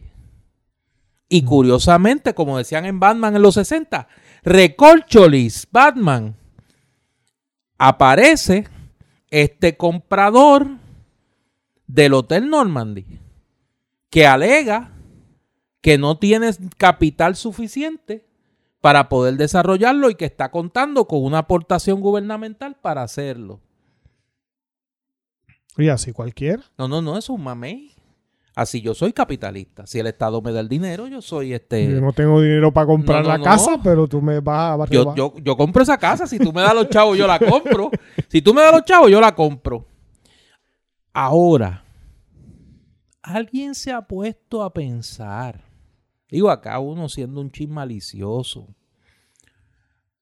Que aquí obviamente hay un, hay una sospecha de inversionismo político. esto la verdad que tú eres mal pensado. Lo que yo veo no, ¿tú crees que todo esto es... Es este que Ángel Matos es alguien que, fíjate, es un sacrificio tal de su parte ser legislador porque gana mucho menos dinero de lo que ganaría. Porque imagínate tú el, el vislumbre de inversionista. Si él trabajara en una agencia de corretaje, ¿no?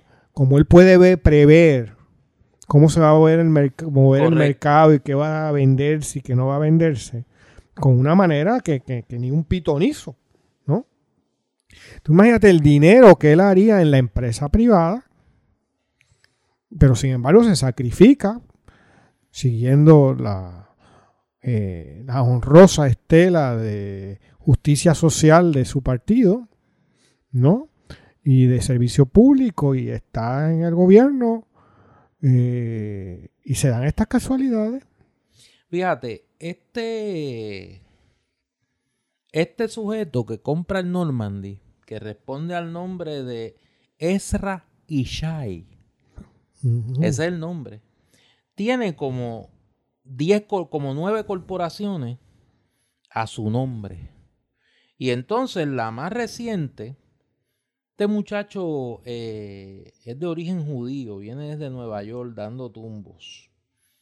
Eh, con un compromiso profundísimo con, Puerto Rico y con el, pueblo puertorriqueño. Sí. Y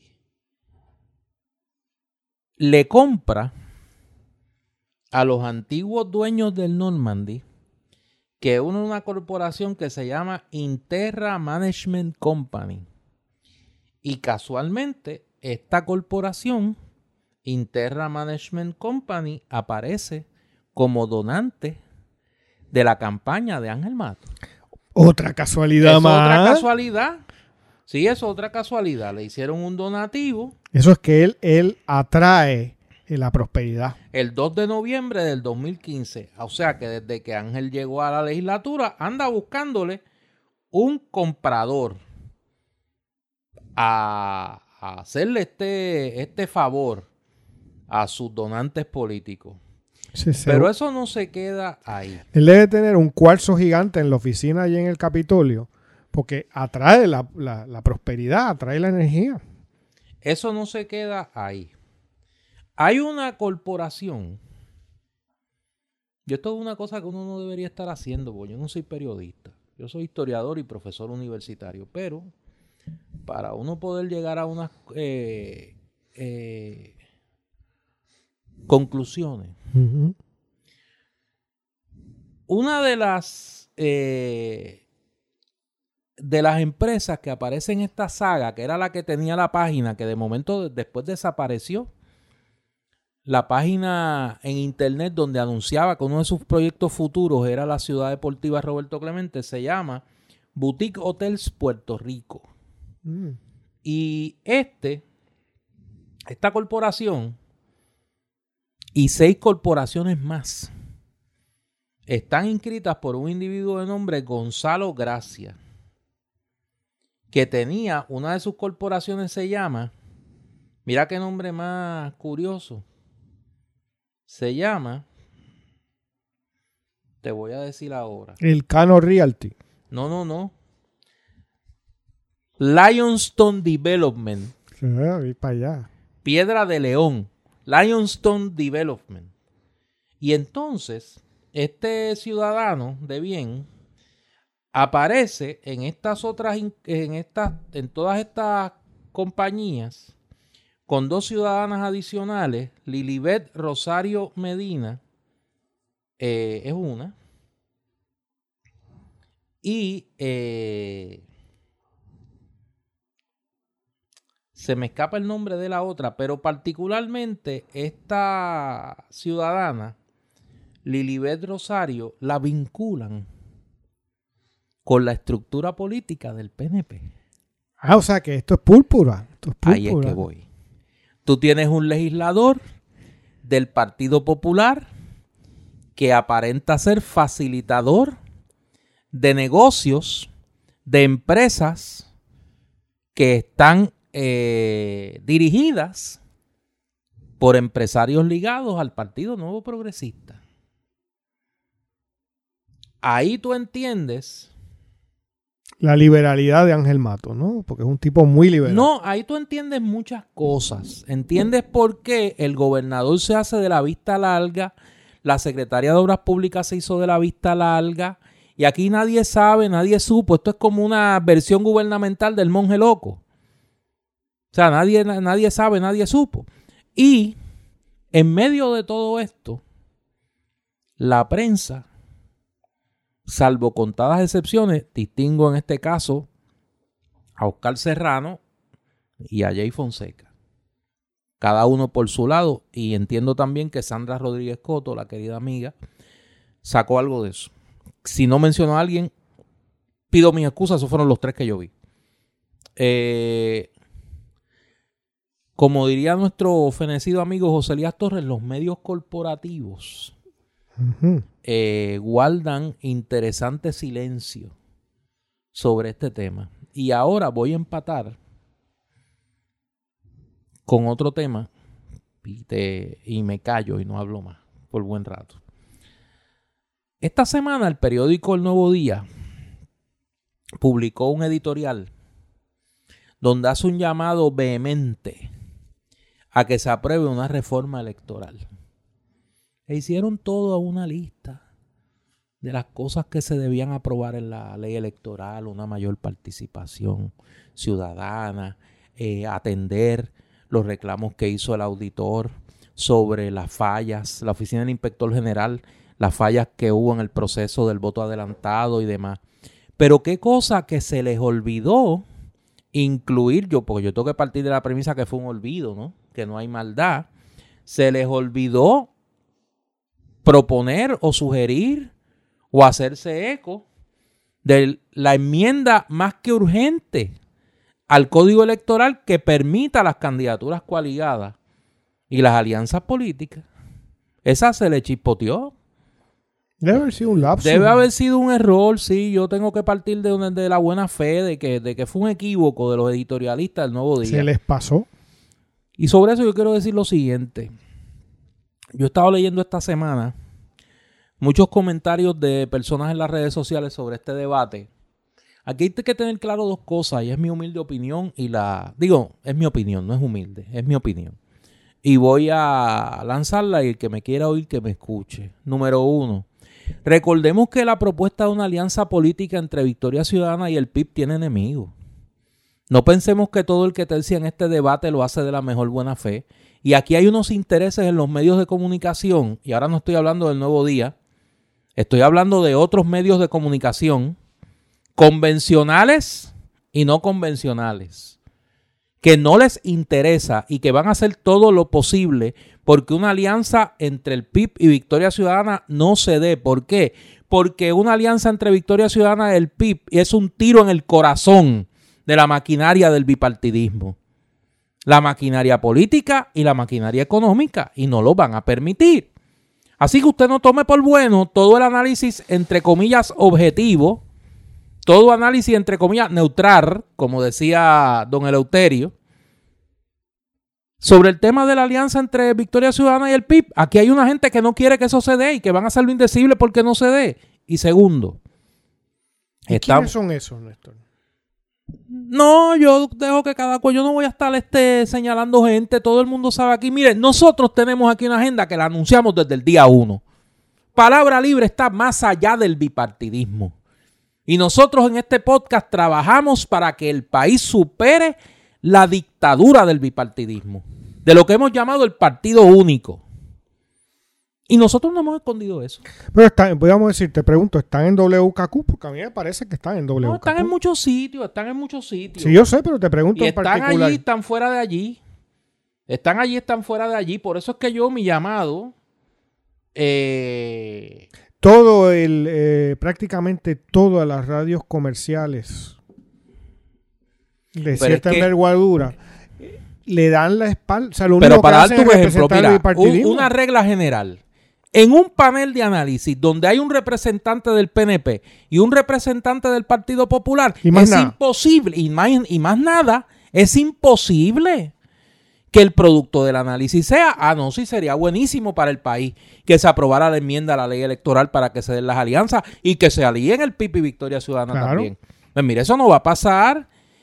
Y entonces uno ve el sentimiento que tiene la gente cuando dice, ay, pero fulano dijo, y escúchame, engano, mire, no lo oiga. Si usted le da tanto estrés oír a la, que no, no, vale la pena. no lo escuche. No vale la pena. Si con no escucharlo basta. Y lo segundo, estamos en enero del 2022. Las elecciones son en noviembre del 2024. Las primarias para elegir los candidatos a la gobernación son, o los candidatos en las elecciones generales, son en el primer semestre del 2024. Faltan dos años y medio para que esa posibilidad se dé, claro, hay que empezar a discutirla y todos los esfuerzos que se están dando desde la sociedad civil y desde las propias colectividades para adelantar esta conversación son más que buenos, pero cojámoslo con calma también, porque las elecciones no son de aquí a dos meses. Y en ese sentido a mí me parece que esas dos precauciones hay que tenerlas. Cuidado con el proselitismo contra la alianza del PIB y Victoria Ciudadana disfrazado de análisis. Y segundo, recordemos que el calendario nos indica que faltan al menos dos años naturales para que el proceso de diseño de la papeleta de cada una de las colectividades, de una oferta programática de, de las colectividades se dé. Así que en ese sentido, mi llamado es a la calma, pero sin bajar la guardia de una conversación que es más que urgente para el país. Mira, Néstor, toda WKQ, todos los supuestos analistas de WKQ, todos, puedo equivocarme que alguna excepción, algún programa extraño, pero desde, temprano en la mañana hasta que repiten los programas a la hora que sea, todos representan o al PNP o al Partido Popular. Es otras palabras, al bipartidismo. Todos los supuestos periodistas, empezando por Rubén Sánchez, son representantes del bipartidismo. ¿No?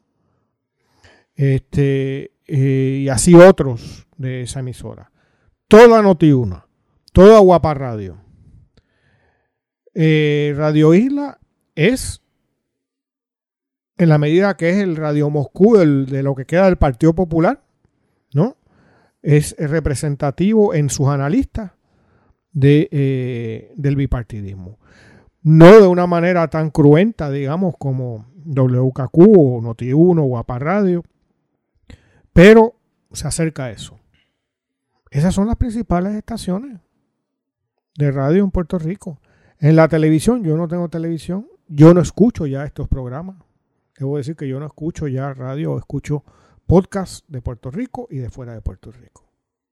A veces en el carro, si no pongo algo de eso, oigo por unos breves minutos, por no porque yo no poner el teléfono en un podcast, eh, algo de lo de aquí y me horrorizo nuevamente y me reafirmo en que eso, como el bipartidismo, debe desaparecer.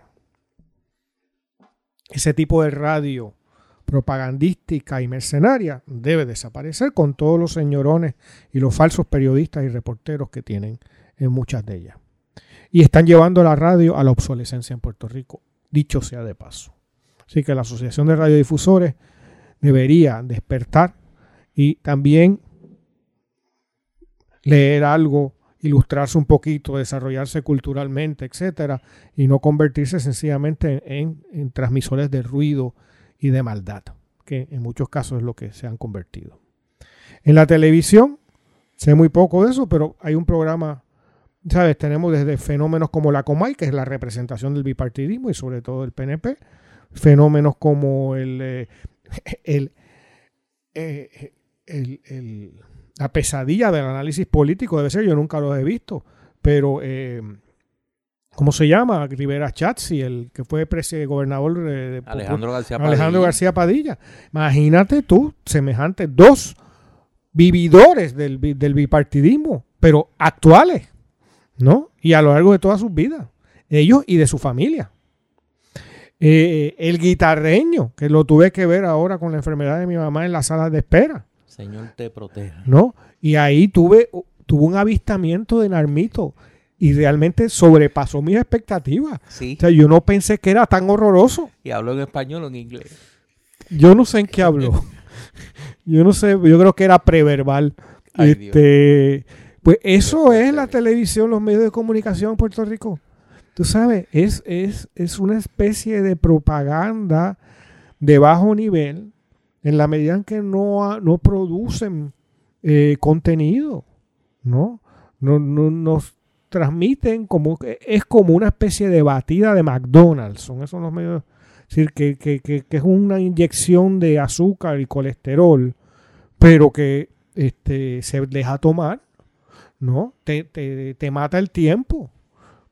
Eh, y es tan nociva como ella en otro, en sentido. Y, y, y, que repito los nombres, no oigan a WKQ, a para Radio, Noti1, es Basofia. Radio Isla. ¿Sabe? E, es, es, ponga otra cosa. Y hay podcast, no el nuestro, otros. Y de otros sitios, ¿no? Si puede escuchar cosas en inglés, pues mira el del New York Times, el de Washington Post, el de Vox, etcétera, el de The Economist, tantísimos otros que En Puerto Rico se hacen muy buenos podcasts de, de análisis. Eh, sí. Muy buenos podcasts de análisis. Este, puestos para el problema, el otro, este, el de los muchachos estos de eh, historiadores. Eh, lo tengo en la punta de la lengua. Que, invitaron a. Me van a regañar, me van, a regañar, te digo ahora. Te digo ahora, te digo ahora. Dios mío. ¿Para qué tenemos aquí el aparatito? Plan, de, contingencia, plan de contingencia. Este, y así otros.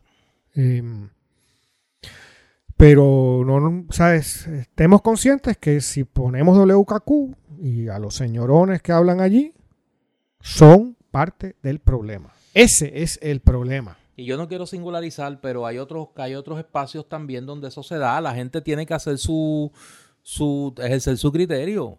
Usted no espere que en paneles de análisis donde hay un PNP y un popular vayan a producir como, como eh, análisis objetivo la deseabilidad de que se enmiende la ley electoral para eh, eh, establecer las alianzas. Mire, esos mismos programas eran los que decían que los partidos que entonces ellos llamaban despectivamente emergentes, Iban a sacar un puñado de votos. Nosotros en palabra libre fuimos los únicos que adelantamos que la suma de los votos del PIB y de Victoria Ciudadana iban a sumar el 30% de los votos y que Puerto Rico estaba a la puerta de ser un sistema de tres fuerzas prácticamente equilibradas electoralmente. Todos los demás se burlaban, había, había espacio donde se burlaban cuando uno decía una cosa como esa. Y yo me acuerdo de una gente que decía que Victoria Ciudadana y la candidatura de Juan Dalmau no pasaban del peaje de Caguas Norte decían, como queriendo decir que no tenían respaldo más allá del área metropolitana. Y miren lo que pasó. Así que mucho cuidado con lo que se consume mediáticamente como análisis objetivo porque tiene su agenda. Nosotros lo hemos hecho claro aquí. Nosotros estamos en favor de un proyecto que supere la época del bipartidismo en Puerto Rico. Y, de lo que, representa ese partido único. Y hay que tener, con nuestros oyentes deben tener conciencia que la inmensa mayoría de los que son analistas en esos medios de comunicación son contratistas del gobierno. Son contratistas del gobierno. Que los que son abogados defienden intereses del gobierno y son contratados por el, o por el gobierno o por personas relativas al gobierno. ¿no? Y se esconden bajo el leguleyismo de que un abogado es como una especie de, de, ah, de médico de sala de emergencia que si le llega a cualquiera tiene que atenderlo. No, no tiene que atenderlo. ¿no? Si hubiera una ética personal, no eh, de curso de escuela de derecho, ¿no? Se cuestionaría eh, el apoyo y, el, y, el, y, el, y la colaboración bien paga con ciertos elementos que ellos representan. Oye, eh, hoy el, menú ha sido extenso y hay un tema que recién ocurre y a mí no me, no me gustaría dejarlo pasar. Y es el escándalo que ha protagonizado la representante Lisi Bulgo del partido Proyecto Dignidad, donde se ha denunciado que una empleada de ella de nombre Yanis Santiago, que, que a la sazón eh, era directora del colegio King's Kingdom and James Christian Academy. Esa no podía tener más, más reyes y más colonialismo. Era la directora de oficina de la representante Lizzie Bulgo y eh, no se, no, fue directora de la escuela hasta diciembre del 2020. Y eh, una vez la legisladora toma posesión, se convierte en la directora de oficina. Pues esta eh, señora, Yani Santiago, se le ocurrió nada más y nada menos que celebrar la graduación de la escuela de donde ella era directora en la Cámara de Representantes, donde solicitó a la Cámara, a nombre de la representante Lizzie Burgos, equipo incluyendo sillas y carpas, pago con fondos públicos para celebrar, y estoy citando de la nota del periódico El Nuevo Día del distinguido periodista Javier Colón Dávila, para celebrar en predio de la legislatura la graduación de un colegio donde ella figura como dueña, directora y fundadora. La legisladora eh, Muñiz Burgos participó de la actividad realizada en un salón de la Cámara de Representantes. Y lo único que yo puedo decir es, ¿en serio pretenden hacernos creer que nadie pensó que esto era un burdo conflicto de intereses? En serio, como dicen mis estudiantes. En serio. Y yo me atrevo a pensar que esto no se debe quedar en la renuncia de esta funcionaria que presentó obviamente su renuncia al puesto de directora de la oficina. Pero si no se denuncia y aquí le voy a dar el crédito, a Gary Rodríguez en las noticias Univisión. Si no se denuncia este escándalo, esa señora todavía estaría allí dirigiendo la oficina y la, legislatura, la legisladora estaría como está todavía defendiendo esta barbaridad. hay que tener cuidado.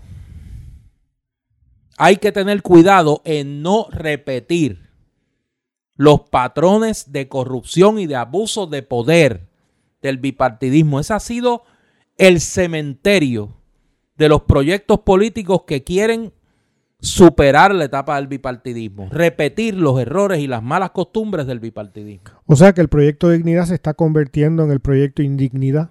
Bueno, yo, yo esperaría que el liderato del proyecto Dignidad, el doctor César Vázquez, a quien conozco, la senadora Joan Rodríguez Bebe, a quien conozco, es mi amiga de muchos años. Oye, que, que se, se, se, le fue el colonialismo hasta eh. en la defensa del... Una lectora de Ola debe es ser. que aquí hay mucha gente que defiende el, el que, que, son hispanófilos. Como lee Semana también. Pues, aquí Semana. hay mucho hispanófilo, aquí hay mucho sí. hispanófilo.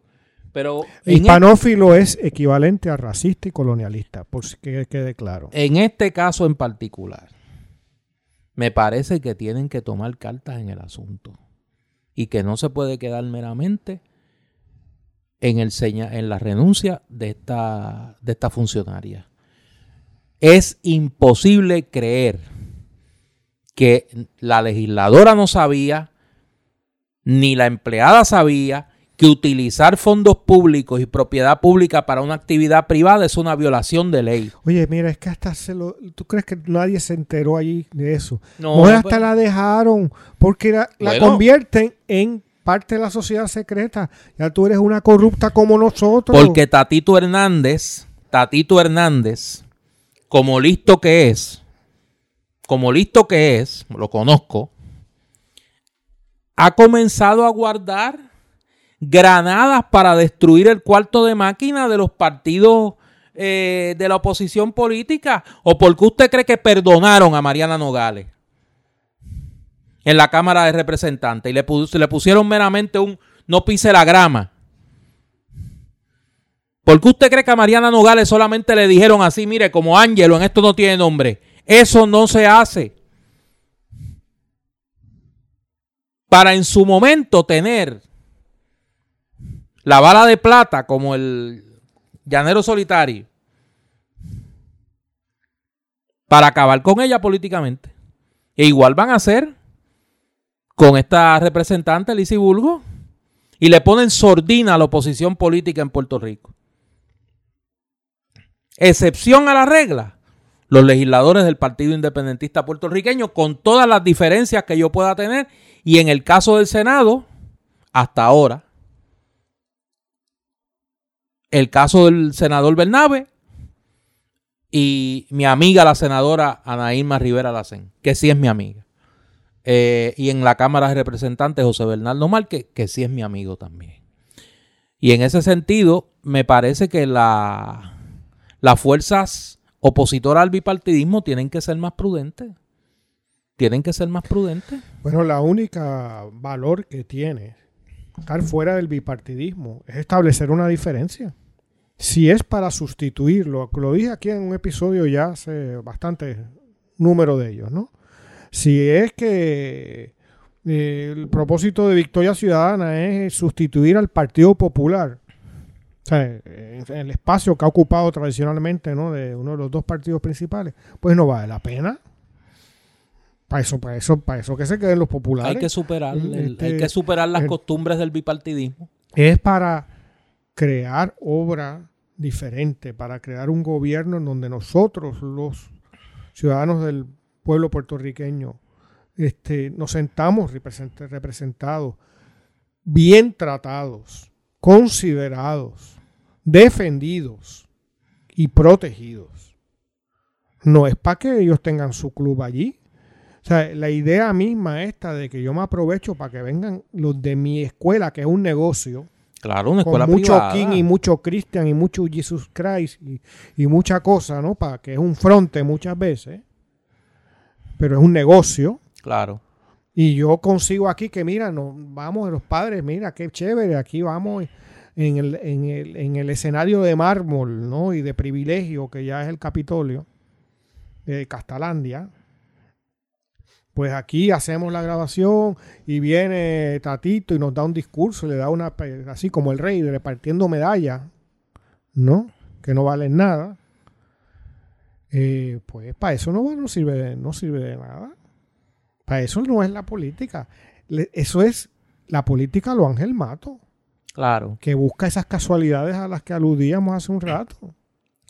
Y la política que practican en el Senado allá, eh, mi compueblano, el presidente, que le tiró otro toallazo al rey Momo de allá de... Oye, ¿nos recuerdas ¿Del qué le, sureste? que- de qué le pasó a Albert que, que- que tuvo un traspié? Porque a veces nos olvidamos.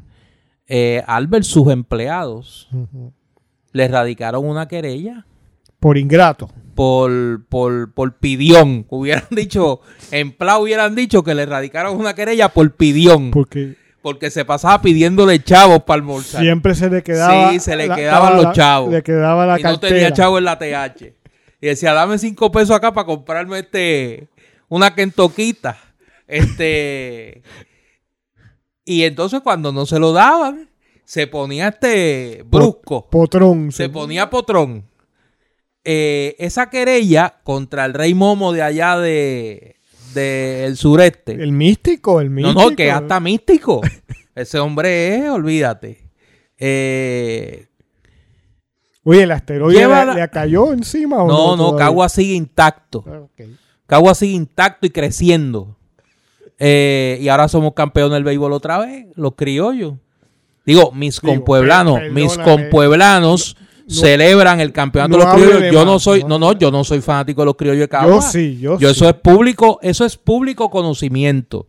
Pero cagüeño al fin como soy, ¿cómo no me voy a alegrar que mis compueblanos estén celebrando el campeonato de los criollos? O sea, que, que lo celebren y que ganen en la Serie del Caribe. Eh, no faltaba más, sería el colmo de la ingratitud. Yo no soy fanático de los Usted es criollos. un apóstata. No, sí, yo no soy fanático de los criollos y aspiro a que el próximo año, si Anuel AA eh, escucha mis consejos, Anuel AA, escúchame. Tenemos una oportunidad dorada. Esa es la leyenda. Tenemos Anuel AA, la leyenda, escúchame. Tenemos la oportunidad dorada de revivir el béisbol profesional en Puerto Rico. Adquiere los senadores de San Juan y convierte el Estadio Irán Bison nuevamente en la sede de la gran rivalidad del deporte puertorriqueño. San Juan con Anuel AA y Santurce con Daddy Yankee. Vamos a traer una nueva generación de fanáticos al béisbol. Ya tú verás. Pero dicho eso, eh, Eh, el- He quedado impresionado en estos últimos dos no, minutos. no, no. Yo hago un llamado explícito a Anuel AA, que sé que está en gestiones para comprar una franquicia de béisbol profesional. Y alguna gente eh, con mente torcida le han vendido la idea de que reviva a los Lobos de Arecibo. El proyecto que le conviene a Anuel AA, la leyenda, es revivir los senadores de San Juan. Que cuente conmigo en esa encomienda. Dicho eso, Dios mío, Néstor. no, no, dicho eso. No, yo soy fanático, yo lo he dicho. O sea, yo, yo de las únicas dos cosas que soy fanático es de los cachorros de Chicago y de los senadores de San Juan. Ya está. Dicho eso. eh, al rey Momo del, sur, del sureste, Al místico. al místico. Fíjate el efecto. No, no. el No, no, no. Ese hombre, que tiene el ese rey hombre Momo. ha sido imposible aprobar en el Senado el informe de la Comisión de Ética. Y ya lo, lo está investigando el Departamento de Justicia. O sea, el Departamento de Justicia ha hecho acopio de la evidencia de la Comisión de Ética del Senado y la Comisión es incapaz de que se apruebe en el Pleno del Senado la sanción contra este individuo. Qué extraño sortilegio tiene este hombre que no lo pueden sancionar. ¿Cuál es el miedo? ¿Y qué tú, qué tú especulas ahí? No, yo no sé, yo no sé. Yo no puedo que creer que, sea, algo. que sea la gracia divina la que impide que este hombre sea sancionado. Fue, en vez de la gracia divina es la grasa roja. Yo creo que es la grasa y no divina. La roja. Algo hay ahí, algo hay ahí. Cada cual tendrá que responder. Miren, hemos hablado mucho, Eduardo. La verdad es que no, nos pero el efecto del rey, del rey este, de Albert, es como, como, como un opiáceo. O sea, te Sí, fuiste sí, en sí. brote con la leyenda. No, no, no, no, y- no. Yo estoy con Anuel AA, la leyenda, en su proyecto de adquirir los senadores de San Juan. Nadie se. Acuérdate- Tiene mi respaldo total. Acuérdate que tienes que tomarte regularmente la amarilla. y Sí, no, no, verde. no, pero es que yo, para mí, eso es un proyecto de vida. El retorno de los senadores de San Juan al estadio Irán Bison es un proyecto de vida para mí. Y en esa nota, habiendo hablado tanto hoy, llevamos dos Espero semanas, que- se que ve. nuestros oyentes Sí, estén, sí, sí, estén. eh, complacidos. Yo espero que sí, que las ansiedades hayan sido complacidas. Dejamos en el tintero dos temas de eh, del ámbito internacional que los vamos a tocar en el próximo podcast porque si no sería un, un episodio eterno. El tema de Ucrania y lo que está pasando en Estados Unidos. A raíz de la renuncia eh, del juez Stephen Breyer y el debate que se abre para la vacante en el Tribunal Supremo de los Estados Unidos y lo que implica para la presidencia de Joe Biden. Eso lo dejamos en el tintero. Yo soy Néstor Duprey. Y yo soy Eduardo Lalo. Esta es palabra libre y nosotros volveremos, si no es que Anuel AA compra a los senadores y yo me voy a trabajar con él. Volvemos en una semana.